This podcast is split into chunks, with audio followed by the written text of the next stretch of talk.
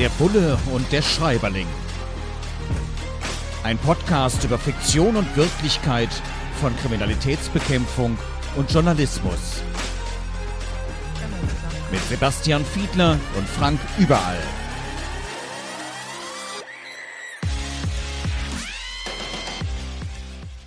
Herzlich willkommen zu einer neuen Folge von Der Bulle und der Schreiberling. Diesmal haben wir uns einen Wien-Krimi vorgenommen, nämlich von Ernst Geiger Goldraub. Und ähm, darin geht es eben um einen Kriminalfall im schönen Wien. Sebastian, du warst auch schon mal in Wien? Ja, mehrmals sogar. Schöne Stadt. Eine, eine wunderschöne Stadt, ja. ja. Sogar mit relativ günstigen Mieten. Also Wien ist wirklich, da kann man ja, einiges ja, von da lernen. kann man was lernen. Manchmal kann man auch in den Garten gehen in Wien und das tut hier ein Ermittler dann in seiner Freizeit. Muss man wissen, Herr Geiger war selbst auch Ermittler, war selbst Kriminalpolizist und hat so manches dann auch in seinen Romanen verarbeitet und beschreibt dann, dass man in den Garten geht in der Freizeit und wenn man dann irgendwie so total angespannt ist, wenn sich dann da in der Ecke plötzlich was bewegt, dass man dann auch schon mal zurück zusammenschreckt. Klar, wenn man irgendwo gerade im kriminellen Bereich äh, unterwegs war und das über Tage möglicherweise und dann eben im eigenen Garten plötzlich so eine unbekannte Bewegung ist. Ich kann mir das gut vorstellen. Ich kenne das von Kriegsreporterinnen und Kriegsreportern, wenn die nach Hause kommen, da haben mir schon Leute gesagt, also wenn da irgendwie ein Auspuff knallt oder so, dass die sich wirklich, und das ist jetzt kein Scherz, dass die sich wirklich in den Hauseingang werfen, weil eben noch diese Erfahrung einfach so in den Knochen steckt, ist ja nachvollziehbar. Aber jetzt bei einem einfachen Kriminalbeamten ist, ist das wirklich so, dass man diese Anspannung mit nach Hause nimmt und dann auch zumindest mal kurz zusammenschreckt? Also Anspannung nimmt man sicher mit nach Hause, aber ich glaube, ob, der, ob man da so reagiert, hängt schon wirklich von den individuellen Erfahrungen ab. Also es gibt ja Kriminalbeamte, die auch schon mal tatsächlich eine Schießerei äh, erlebt haben, also die selber von der Schusswaffe Gebrauch machen mussten, um so ein Beispiel mal zu nennen, äh, die reagieren sicherlich anders als Leute, die so wie ich, die allermeiste Zeit sich mit der Wirtschaftskriminalität auseinandergesetzt haben. Ich glaube, das muss man noch so ein bisschen abschichten. Und wenn Leute so reagieren, dann kann man wahrscheinlich in vielen Fällen auch schon den durchaus ernsteren Begriff Trauma äh, ins Spiel bringen, weil das gibt es natürlich durchaus in diesem Berufsstand. Und das kann sein, dass Leute viele, viele Jahre später sogar erst solche Reaktionen dann zeigen und es irgendwelche Schlüsselerlebnisse dann gibt, die das dann auslösen. Also kommt drauf an. Ja, manchmal kann auch die Arbeit bei der Kripo ziemlich belastend sein, im Journalismus auch, aber auch bei der Kripo. Und äh, vor allem dann, und ist, ich glaube, das verbindet auch so ein bisschen unsere Berufe, es wird nur hier sehr anschaulich eben von einem ehemaligen Kriminalpolizisten beschrieben über seine alte Behörde. Also jetzt natürlich nur Belletristik und nur erfunden, aber man kann sich vorstellen, dass das durchaus so ist. Ich kenne es zumindest auch aus dem journalistischen Bereich. Wenn da mal wieder was umstrukturiert wird, wenn dann Abteilungen wieder zusammen auseinandergelegt oder irgendwie neu gemischt werden, wenn dann vielleicht auch eine neue Chefin oder ein neuer Chef kommt. Das kann super sein. Muss aber nicht. Es kann auch echt heftig sein. Äh, hast du sowas auch erlebt, wo du dann gesagt hast, also eigentlich habe ich jetzt hier an diesem Schreibtisch, in diesem Dezernat jetzt nicht mehr richtig Lust, weil so wie das jetzt hier, was machen die eigentlich da oben? Also ich habe es nicht so krass selber persönlich erlebt, aber ich kenne tatsächlich solche Situationen und die hat es äh, auch in meinem Heimatland Nordrhein-Westfalen das ein ums andere Mal gegeben. Da sind Polizeipräsidien zusammengelegt worden, man hat neue Abteilungen irgendwo geschaffen in Landesoberbehörden und so. Also es gibt durch gibt es durchaus solche Situationen. Und dann, wie du das gerade schon gesagt hast, kann das gut oder schlecht ausgehen. Ja? Also, und das hängt wie so häufig im Leben. Das wird äh, nicht nur unsere beiden, sondern viele andere Berufe verbinden. Natürlich ganz, ganz stark auch davon ab, welche neuen Führungspersönlichkeiten dann tatsächlich da das Sagen übernehmen und wie die tatsächlich dann auch diese Prozesse, diese Wandelungsprozesse, ja, diese Umorganisation dann auch tatsächlich managen. Wir haben dann auch nochmal sozusagen eine Buchprüfung. Haha, das war eine Anspielung auf meinen anderen Kanal, wo wir tatsächlich äh, über Bücher sprechen mit Autorinnen, Autoren, anderen Expertinnen und Experten. Aber äh, gut, nein, machen wir eine Berufsprüfung. Ähm, hm, es ist wie damals an der Fachhochschule für Polizei und Verwaltung mhm. in Nordrhein-Westfalen. Was machen Daktyloskopen? Ja, die gucken sich hier. Also man, man sieht, man hört es jetzt Wir nicht. Wir haben das vorher nicht abgesprochen. Genau. Weiß das wirklich? Die gucken sich die Fingerlinien äh, an natürlich. Also das ist tatsächlich ein spezieller äh, Punkt und da gibt es eben äh, verschiedene. Also ich zeige es jetzt hier gerade, muss ich sehen. Die Leute, die uns nur hören, ja. Also jeder Fingerabdruck ist einzigartig und da gibt es, wenn man das äh, vergrößert, Inseln oder es gibt wie so ein Y. Es gibt Linien, die enden irgendwo und viele dieser einzelnen Punkte hat man früher in der Vergangenheit tatsächlich dann so eingekreiselt. Heute läuft das sehr elektronisch. Okay, und jetzt wird hier beschrieben, Sie haben einen Tatort, wo die Daktyloskopen einfach so überhaupt gar nichts zu tun haben. Also richtig, die kümmern sich um die Fingerabdrücke, aber da ist nichts und da ist auch ansonsten, wir haben auch an anderer Stelle hier im Podcast schon mal darüber gesprochen, dass es eigentlich immer irgendwelche menschlichen Hinterlassenschaften gibt. Nein, nicht das, was du dir jetzt vorstellst, aber, aber ich meine, du hast einen Bart, ne? da ja, kann auch schon mal ja. ein Härchen rausfallen so oder das. auch hier in meinem mittlerweile etwas schütteren grauen Haar. Da, da, ne? Man kann eigentlich fast oder überhaupt auch Hautspuren, also irgendwas hinterlässt man immer, muss ja nicht gerade so blöd sein, eine Zigarettenkippe an den Tatort zu werfen, wo man gerade was angestellt hat. Aber in der Regel irgendwelche Spuren, das ist schon sehr wahrscheinlich. Ein völlig cleaner Tatort wo so gar nichts an menschlichen Hinterlassenschaften äh, zu finden ist. Hier wird einer konstruiert. Ist es das berühmte, perfekte Verbrechen, von dem Autorinnen und Autoren träumen? Oder gibt es echt welche, die so gar keine Fehler machen und das so richtig hinbekommen, völlig clean zu hinterlassen und also, euch die Arbeit richtig schwer zu machen? Na, die gibt es wahrscheinlich schon, aber das spricht jedenfalls erstmal gegen Affekttaten oder dass jemand im Suff irgendwas begangen hat, weil, wie du das gerade schon gesagt hast, du hast ja schon viele dieser Spuren aufgezählt, DNA gehört noch dazu, ja, während wir beide uns unterhalten, haben wir hier vor uns am Teppich und am Mikrofon ganz ordentlich einen Haufen DNA hinterlassen, den man wiederfinden würde. Also das heißt, man kann das das auch sich andersrum erschließen, wenn man sich vor Augen führt, wie Kriminalistinnen und Kriminalisten an solchen Tatorten, wenn sie den Tatort selber untersuchen wollen, sich da bewegen, dann haben viele bestimmt schon mal gesehen diese Maleranzüge, die dann viele anhaben. Das heißt, über die Schuhe wird was gestülpt, über den ganzen Körper wird was gestülpt, über den Mund natürlich, das kennen wir jetzt alle seit der Corona-Phase, was man da so drüber tut. Und das folgt natürlich genau dieser Idee, dass diejenigen, die den Tatort untersuchen, nicht selber ihn kontaminieren wollen, nicht selber ihre DNA und ihre Spuren dahinter lassen wollen.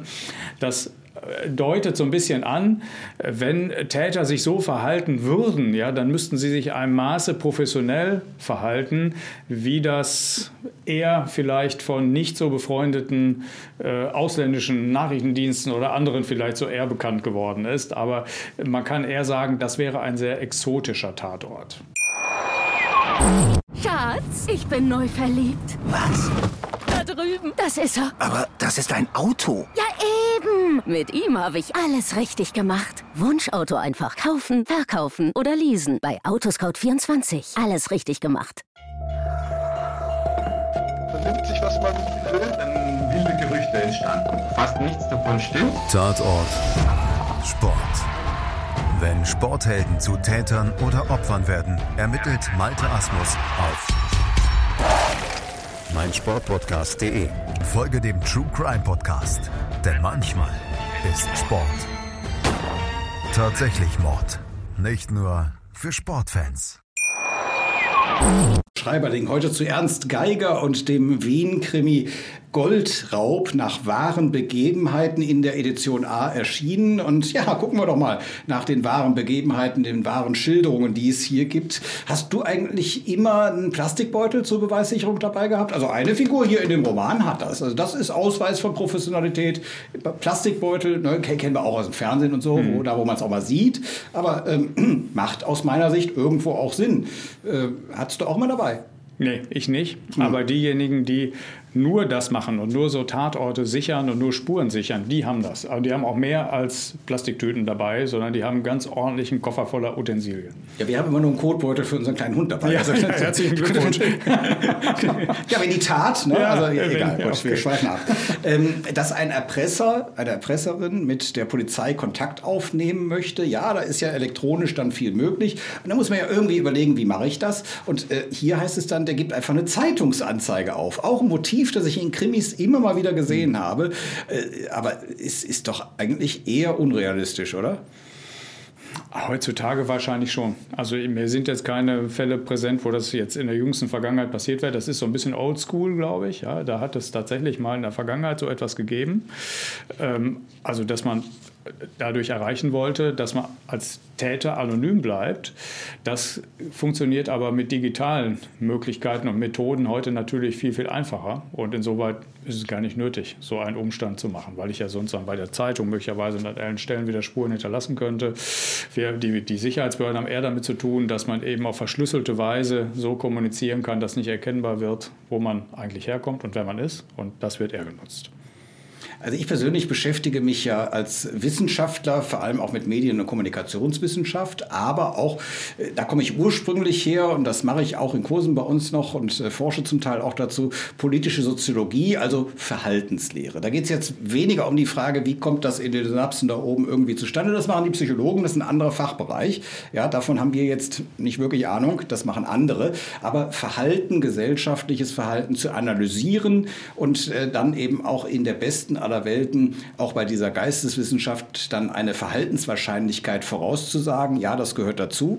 Und äh, da muss man sich natürlich auch manchmal mit unangenehmen Dingen beschäftigen. Also es macht jetzt nichts, äh, es macht jetzt keinen Sinn, bei kriminellen Jugendlichen einfach mal hinzugehen und zu sagen, finde ich alles doof, was ihr da macht. Sondern da muss man natürlich so ein bisschen sich darauf eingrooven. Das heißt, äh, im journalistischen Bereich, in diesem speziellen wissenschaftlichen Bereich ist mir das durchaus geläufig. Hier wird es auch immerhin von einem ehemaligen Kriminalbeamten beschrieben, beschrieben, dass man eben auch sich eingroovt auf die Denkweise einer Täterin, eines Täters.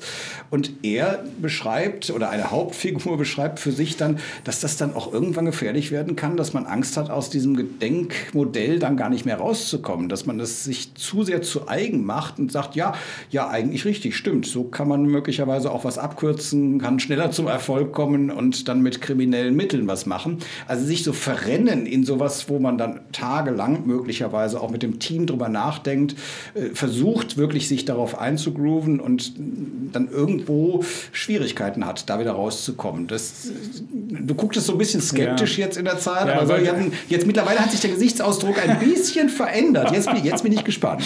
Du hast ein Stichwort genannt, das aus meiner Sicht ganz, ganz wichtig ist. Solche Ermittlungen passieren immer im Team. Und zu dem Team gehören ganz viele. Bei solchen Kapitaldelikten gehört immer auch noch die Staatsanwaltschaft mit dazu, ja, also weil die ja sehr, sehr eng angebunden ist an die Ermittlung der Kriminalpolizei.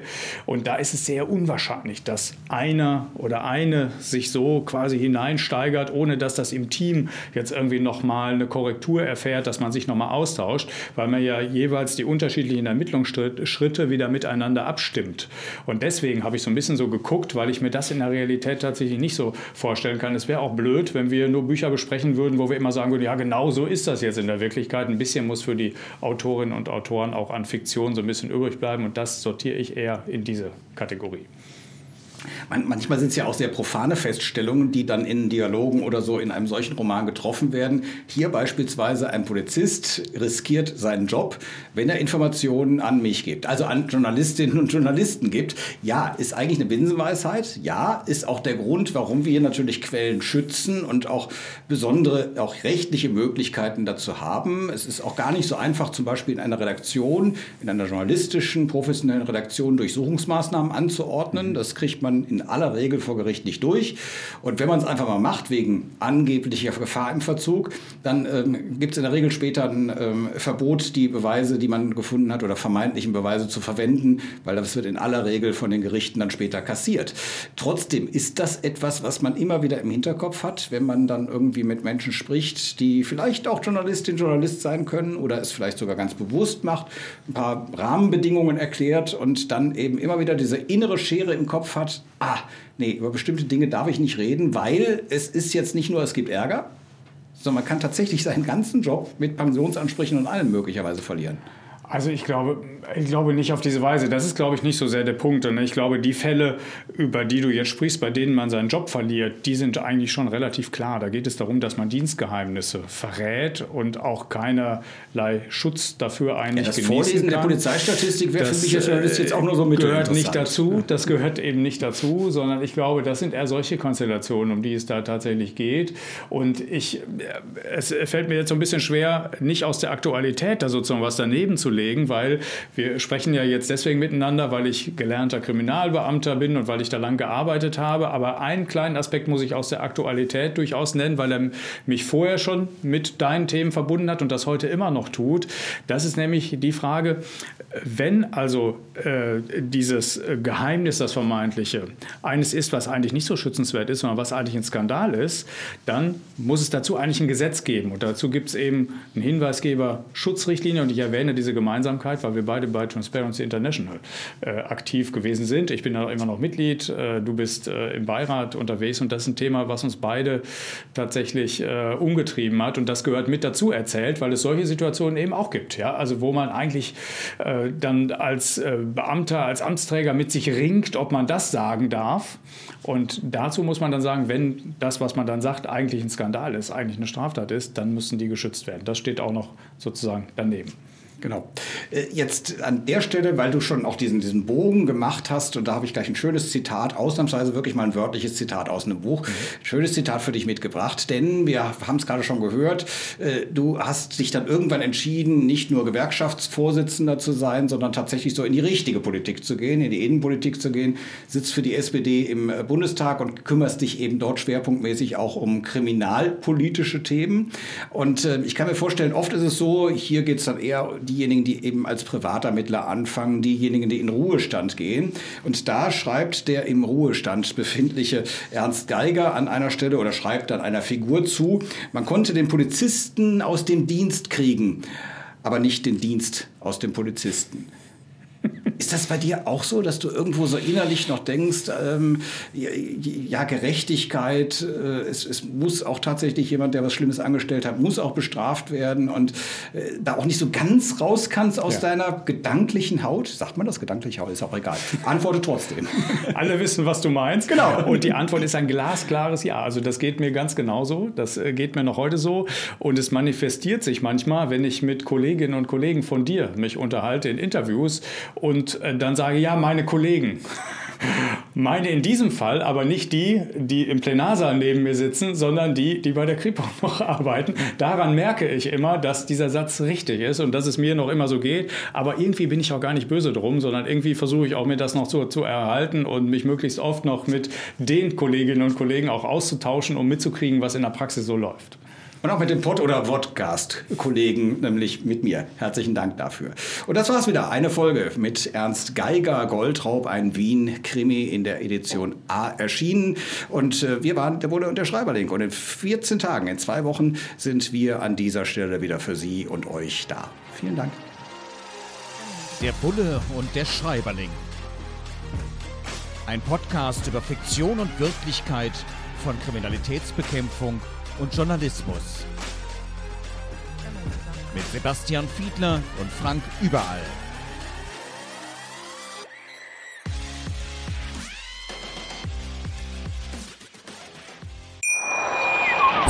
Schatz, ich bin neu verliebt. Was? Da drüben. Das ist er. Aber das ist ein Auto. Ja, eben. Mit ihm habe ich alles richtig gemacht. Wunschauto einfach kaufen, verkaufen oder leasen. Bei Autoscout24. Alles richtig gemacht. Dir hat dieser Podcast gefallen? Dann klicke jetzt auf Abonnieren und empfehle ihn weiter. Bleib immer auf dem Laufenden und folge uns bei Twitter, Instagram und Facebook. Mehr Podcasts findest du auf meinpodcast.de. Schatz, ich bin neu verliebt. Was? Drüben. Das ist er. Aber das ist ein Auto. Ja, eben. Mit ihm habe ich alles richtig gemacht. Wunschauto einfach kaufen, verkaufen oder leasen. Bei Autoscout24. Alles richtig gemacht.